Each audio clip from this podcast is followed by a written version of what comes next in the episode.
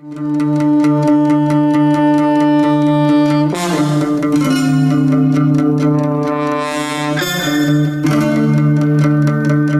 en el surco.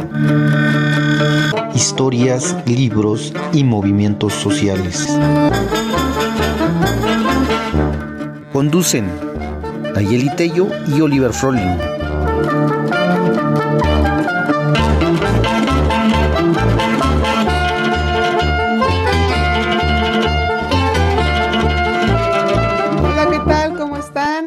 Amigos, amigas, amigues de Pez en el Surco, estamos muy contentos el día de hoy, muy contentas de tener esta entrevista ya con un, con un viejo conocido de Pez en el Surco, con nuestro queridísimo Pancho Bárcenas, Francisco López Bárcenas, es, quien es un abogado especialista en, en derecho agrario, en derechos de las comunidades indígenas, y que el día de hoy va a estar platicando con nosotros de esta iniciativa a la ley de ingresos y a la ley estatal de derechos, una iniciativa que afecta, ¿no? La propiedad agraria, la propiedad ejidal y comunal, Pancho. Pero antes de entrar de lleno con el tema, platícanos un poco cómo estás, cómo te trata este 2024.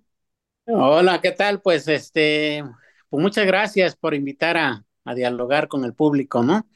Eh, pues pinta bien el, el año 24, este, creo que es un año que nos dice muchas cosas. En, primera, pues estamos celebrando 30 años de la aparición del EZ, que desde mi perspectiva de profesional, personal, este, fue muy importante y sigue siendo un referente muy importante. Eh, básicamente lo que he dicho y lo que sigo diciendo es que a partir de ahí lo, los derechos indígenas saltaron a la palestra nacional, dejaron de ser cosa ya escondidita en las esquinas. Y actualmente, pues, este, creo que hacen una propuesta que liga con lo que creo vamos a, a comentar hoy, eh, esto de lo común, que es lo común, ¿no? Este, ellos traen esa propuesta. Eh, si hay chance, pues igual eh, doy una opinión sobre eso más al rato. Pero bien, marca bien el, el, el año, este, el fin de año estuve visitando comunidades, sobre todo en Oaxaca. El año, casi todo el año me paso fuera, pero ahora estuve ahí y se ve buen ánimo, se ve buen ánimo. Eso es importante.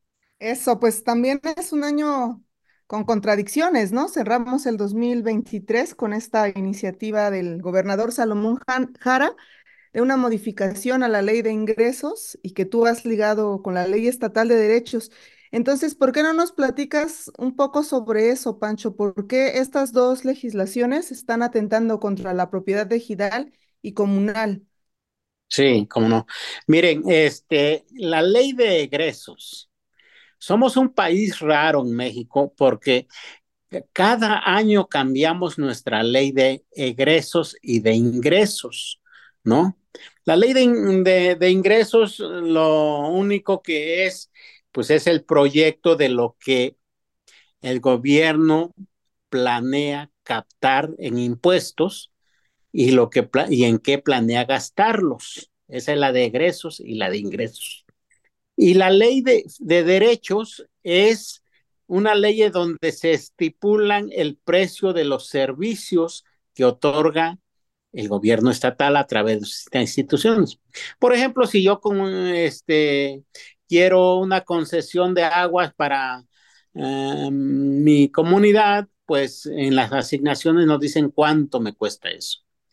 ¿No? Si voy a comprar un, puedo comprar un, una casa en la capital del estado o en otro lugar, pues ahí me dice cuánto me cuesta esa transacción que va a ser el, el eso es la ley de egresos.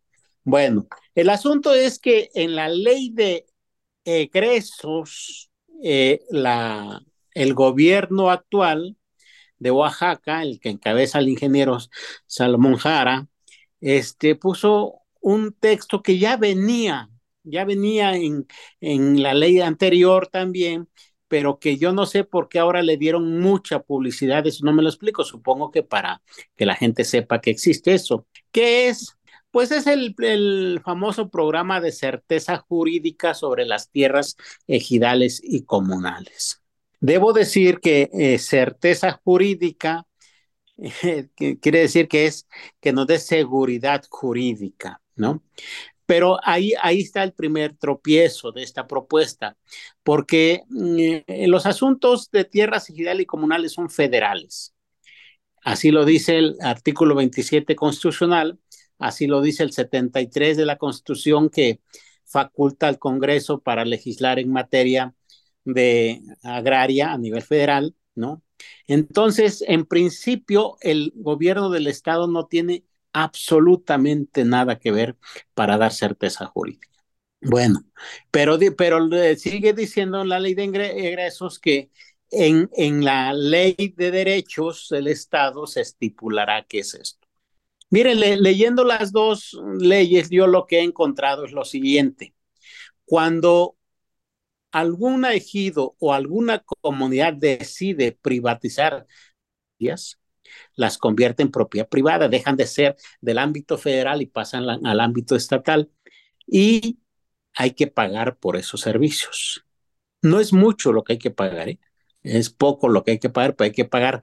Entonces, lo que hace el gobierno, lo que ha hecho el gobierno con, este programa de certeza jurídica es decir, a los que se conviertan, a los que decidan convertir sus tierras ejidales o comunes en propiedad privada, no les voy a cobrar.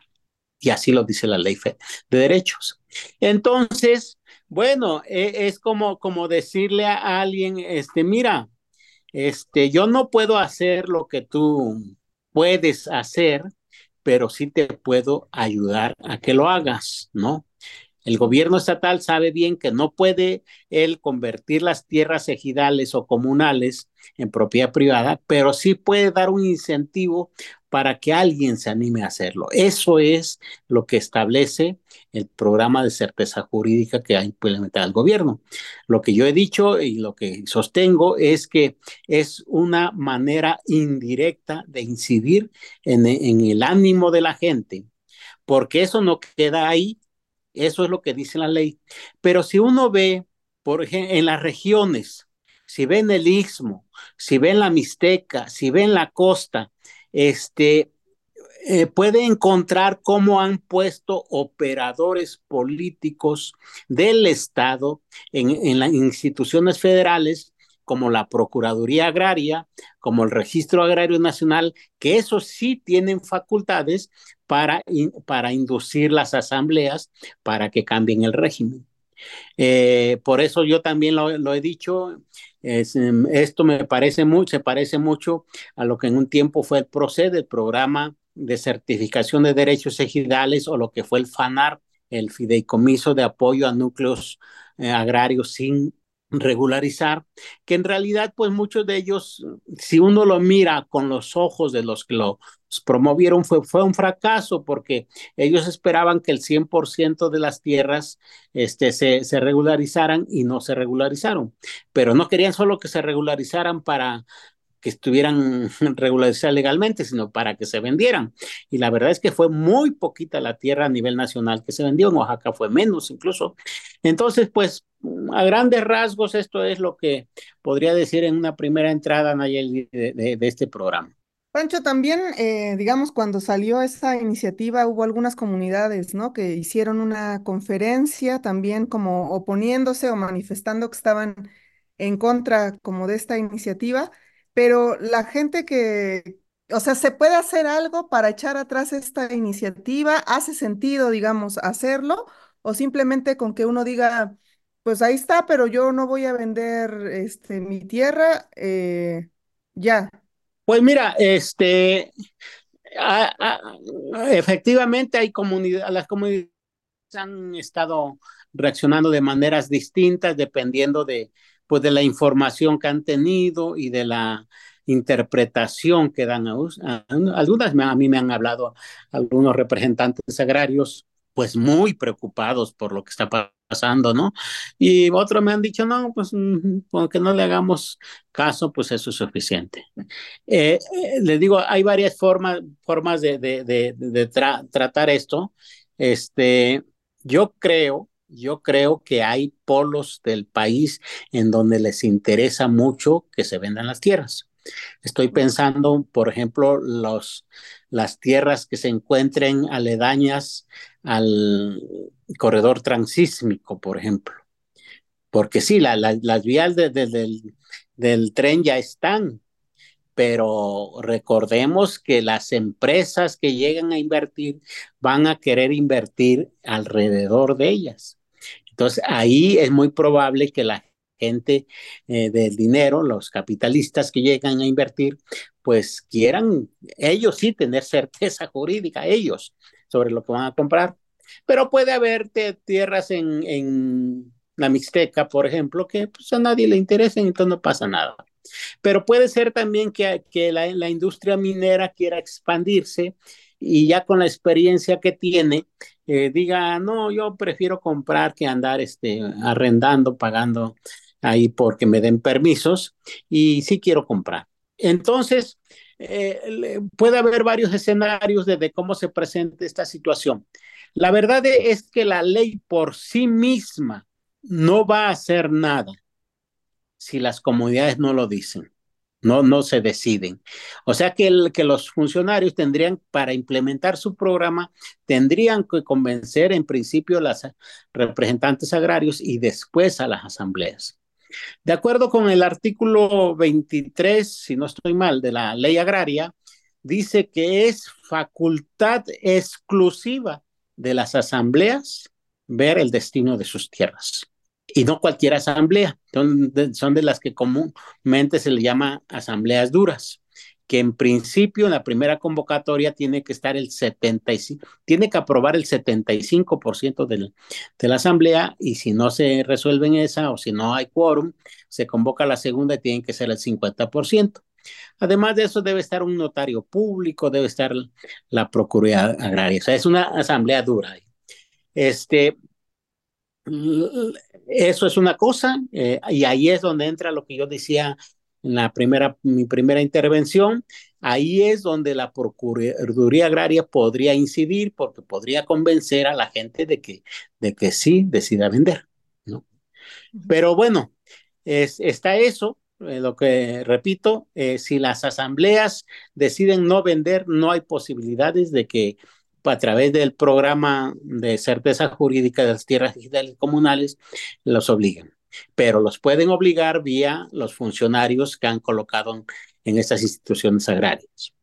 Eh, ese es un escenario. El otro escenario puede ser que, que, este, que alguien ahorita, sin que esté pasando nada, este, acuda a los tribunales agrarios y solicite el amparo en contra de las leyes la ley de egresos y la ley estatal de derechos, porque considere que violan sus derechos a la tierra o al territorio. Los dos están protegidos, el, uno en la legislación nacional, el otro en la legislación internacional. Y ya veríamos cuál es la interpretación que los jueces federales le dan a esto, ¿no? Este, desde mi punto de vista, sí hay una afectación en el momento en que es posible que suceda, no es que vaya a suceder, es posible que suceda y entonces hay una cosa que técnicamente se le llama peligro inminente, ¿no?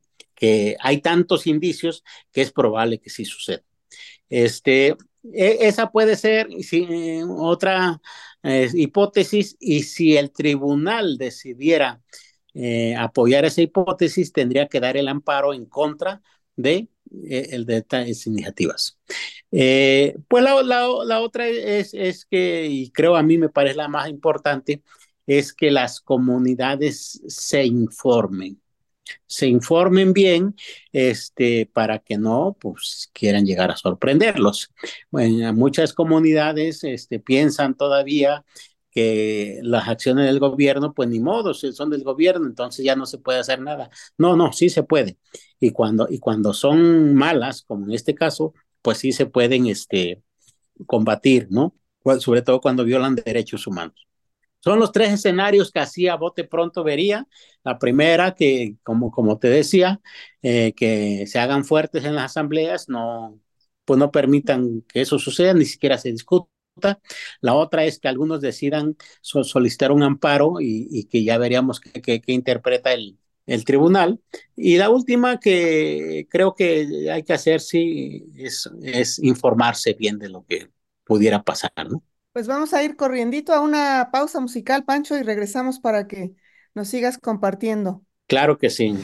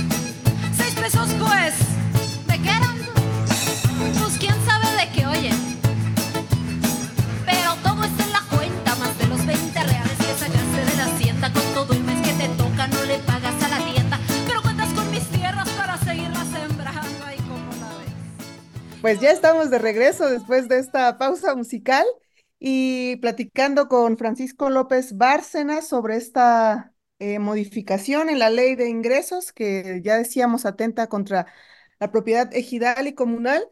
Y mm, yo quisiera preguntarte, Pancho, como, ¿cuál es el mensaje, ¿no? Que, que también está mandando en el marco, digamos, de estos 30 años del surgimiento del EZLN, em, el gobernador al, hacer esta, esta iniciativa, ¿no? Al hacer esta reforma, porque incluso ya se aprobó la iniciativa, ¿no? ¿Cuál es el mensaje? Eh, yo en una de las entrevistas eh, previas que te han hecho, veía que tú decías, incluso él había criticado este tipo de, pues, de iniciativas en otros momentos, ¿no? En otros gobiernos. Entonces, ¿qué nos espera, Pancho, con este tipo de iniciativas en Oaxaca? Mira, eh, yo, yo veo varios mensajes, este, algunos históricos, algunos culturales, algunos económicos. Eh, históricamente, eh, Oaxaca ha sido comunalista, ha sido comunalista. Incluso en algún momento he dicho lo siguiente. se habla mucho de Juárez, este, antiindígena, ¿no? Pero, pero cuando se crea la ley Lerdo, cuando se aprueba la ley Lerdo allá por 1856, eh, Benito Juárez era gobernador de Oaxaca. Y él se hacía, como se dice vulgarmente, se hacía guaje para no aplicar la ley, porque pues él veía que eso era comunal. Este, incluso antes, fíjate, Benito Juárez, cuando hace su, su examen de abogado, eh, le hacen un, solo le hacen una pregunta y, le dicen que cómo resolvería un conflicto agrario que había en dos comunidades vecinas en la Mixteca, por ahí por donde está este, la desviación a Tlajiaco viniendo de, de, Oaxaca, agarra una para Tlajiaco, otra para Ojoapan, allá no recuerdo bien las comunidades ahorita, pero ahí había conflicto, y le dicen, a ver, ¿cómo resolvería usted este conflicto? Y Juárez, este, como en 10 minutos, le dice, no se puede resolver porque las leyes que tenemos son leyes civiles y este es un conflicto comunal. ya, ya se perfilaba, pues, pero lo que le decía desde 1856 con la ley Lerdo, Juárez como gobernador le manda preguntar al Lerdo de Tejada si las tierras se pueden dividir entre los mismos vecinos de las comunidades y repartírselas, que ya no sean colectivas, que sean privadas, pero de ellos. Y Lerdo de Tejada le contesta que no, que eso es hacer fraude a la ley, que se tienen que convocar este, pues este, sacar a subasta y que se vendan fuera. Entonces Juárez hizo una cosa muy interesante. Eh, eh, mandó una iniciativa a la Cámara de Diputados de Oaxaca para que todas las tierras que pertenecían a los pueblos pasaran a formar parte de los municipios. O sea, con la iniciativa los pueblos se quedaron sin tierras y entonces ya no había tierras que repartir y defendió la propiedad comunal. Este, después hubo muchos debates en la Cámara de Diputados, pero bueno, eh, lo que quiero decir es, es que históricamente hay, hay una, hay una conciencia comunal. Y, y, esto empata mucho con lo que estamos diciendo.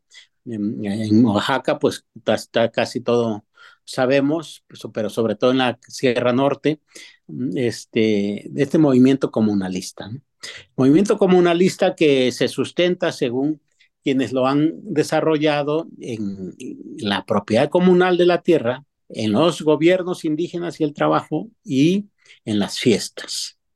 Entonces, eh, eh, eh, pues ese sería el primer mensaje, que, que, el gobierno no está de acuerdo con el comunalismo oaxaqueño.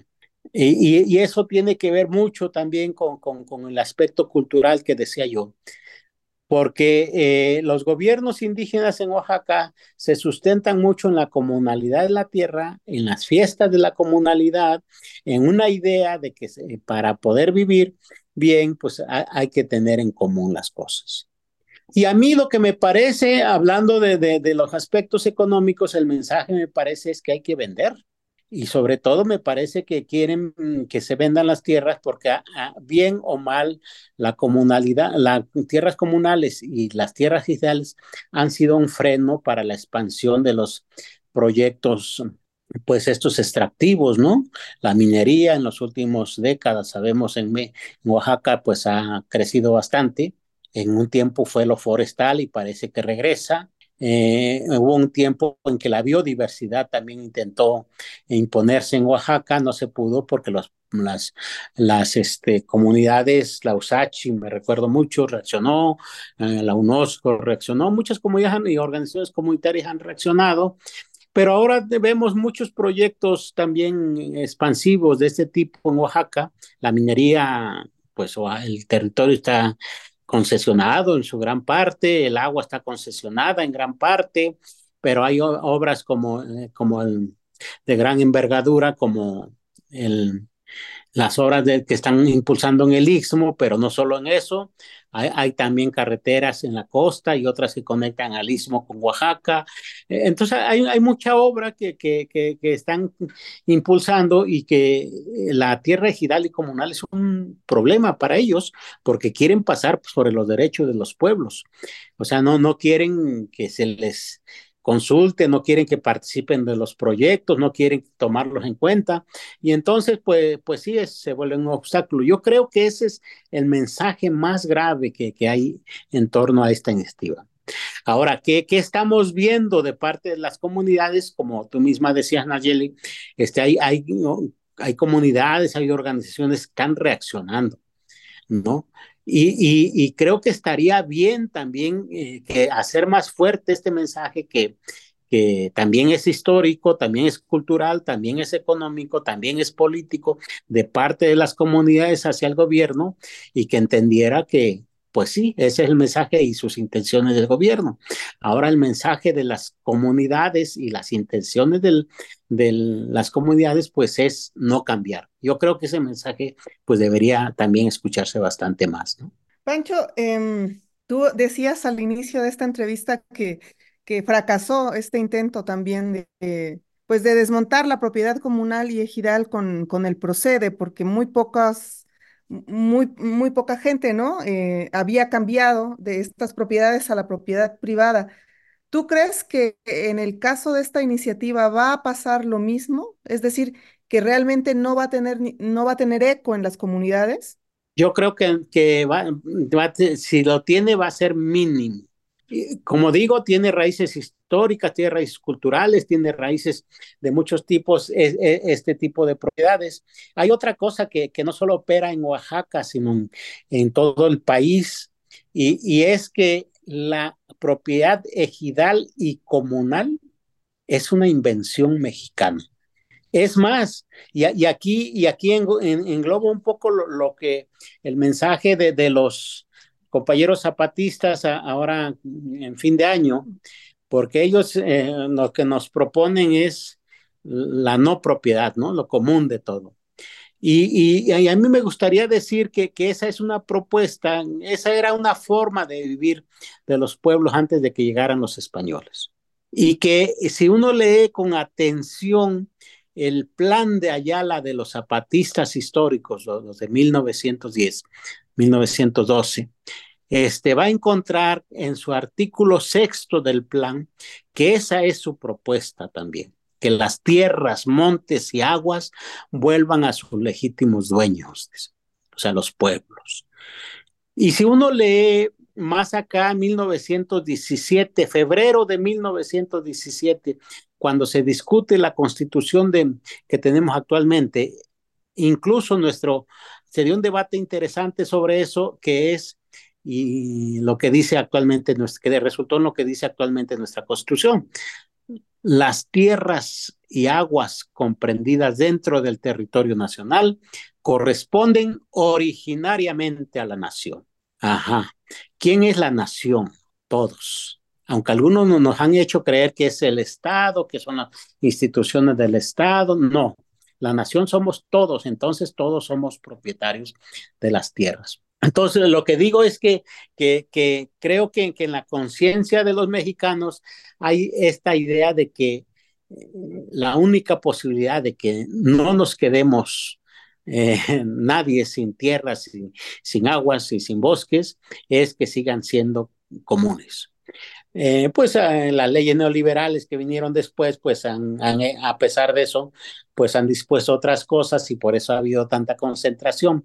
Pero yo creo que, que, que, que no es tan, no es la concentración en, de las tierras en la proporción que esperaban quienes la impusieron. Yo, yo sí creo que va a fracasar. Eh, lo que creo que no está a discusión eso, lo que podría estar a discusión es el grado de esa, de esa discusión, es decir, qué tanto, ¿no? ¿Qué tanto, cuántas comunidades van a acudir a privatizar? Pues yo creo que muy pocas. Y, y este, pero lo ideal sería que no, que no fuera ninguna, ¿no? Es decir, que revaloráramos la propiedad ejidal y comunal, que al final de cuentas es propiedad comunal, eh, de común, y que, este, y que en función de eso proyectáramos también nuestro desarrollo inmediato y a largo plazo. Pancho, pues estamos ya llegando al final del programa, ya sabes que se nos va siempre súper rápido contigo el tiempo, pero em, quizá más bien me gustaría preguntarte si hay alguna información que, pues, por la que no hemos preguntado, vaya, pero que sientas que es muy importante compartir para que las comunidades le digan no a esta, a esta intentona de privatización del Estado. Sí, eh, yo, yo creo que hay, que, hay que, que hay que recordar que cuando estamos hablando de propiedad ejidal y comunal, en Oaxaca estamos hablando también de propiedad indígena porque hay ejidos y comunidades agrarias que no son propiedad indígena, pero, pero el hecho de que estemos hablando de comunidades indígenas las convierte en territorios. Y, y, aquí sí hay un cambio sustancial porque el derecho internacional, cuando habla de territorios, se refiere a la totalidad del hábitat que ocupan los pueblos indígenas, dice. Es decir, no está hablando por separado de tierras, de aguas, de bosque, no, lo está tomando como una integralidad. Y, creo que, que si llegara a suceder lo, lo, que el gobierno del estado propone a través de su programa de certeza jurídica, este, pues estaría en peligro no solo las tierras, estaría en peligro también los recursos naturales. ¿no? Y, y, pero tratándose de pueblos indígenas, pues estos se protegen de manera integral vía el derecho internacional y creo que creo pues que, que, hay que fortalecer este conocimiento del derecho internacional, pero sobre todo creo que hay que, fortalecer la idea de que en Oaxaca este, apreciamos, valoramos, vivimos muy bien el asunto de lo común y que a partir de ahí deberíamos proyectar, como digo, nuestra vida. Este, todo lo que se oponga a lo común, pues va a ser combatido, debe ser combatido y pues este, este proyecto hay que combatirlo por eso también. Pues muchas gracias, Francisco López Bárcenas. Vamos a invitar a quienes nos han escuchado. Tienes una, una página web, ¿no? Donde pueden leer también varios de tus libros, de tus artículos. Si nos quieres compartir, Pancho. Sí, como no tengo una página, este, así, mi nombre pegado, minúscula, francisco lópez org. Les recomiendo sobre todo un, un manualito que escribí hace ya años. Se llama este, Primeros Auxilios para atender los problemas sobre la tierra o algo así. Es un libro pequeño. Hay un libro más amplio sobre tierras y territorios indígenas. Este, creo que ambos pueden ayudar para tener una idea más clara sobre cómo defendernos en casos como estos, ¿no? Pues te agradecemos mucho que hayas aceptado la invitación aquí a PES en el Surco y bueno, pues vamos a seguir ahí tu página web, tus redes sociales y todo lo que estás publicando también ahí a través de la, de la jornada y otros espacios sobre este tema. Gracias, Francisco. Un abrazo, Nayeli. Un abrazo, un saludo a todos los radioescuchas por ahí. Gracias por escuchar Pez en el Surco. En la conducción estuvieron Nayeli Tello y Oliver Frolin. En la edición, Gildardo Juárez. En difusión y redes sociales, Belén González. Sintonízanos la siguiente semana. Búscanos en nuestras redes sociales. En Facebook como Radio Pez en el Surco. En Twitter, arroba Pez Surco y escúchenos como podcast en Spotify, Google Podcast, iTunes o en tu reproductor de podcast preferido.